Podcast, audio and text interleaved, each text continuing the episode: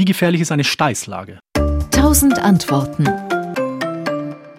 Also eine Steißlage ist einfach, das heißt für alle, die zuhören, eben der Po ist unten, ähm, der Po des Kindes ist unten ähm, und es gibt natürlich verschiedene Formen der Steißlage, also rein der Po, es gibt auch mit einem Fuß oder zwei Füße, also Steiß Fußlage.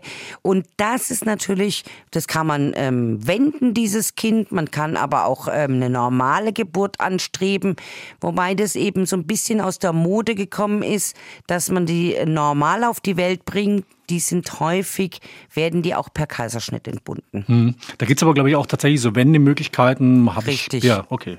Aber da muss man so, da muss man schon die Frau sehen, man muss so ein bisschen wissen, ähm, etliche Kriterien, wie ist das Fruchtwasser, wie ist die Kindsgröße, wie lang liegt es schon so. Man sollte da etliche ähm, Faktoren wissen und dann kann man aber wirklich auch äh, relativ viele Kinder wenden, ja.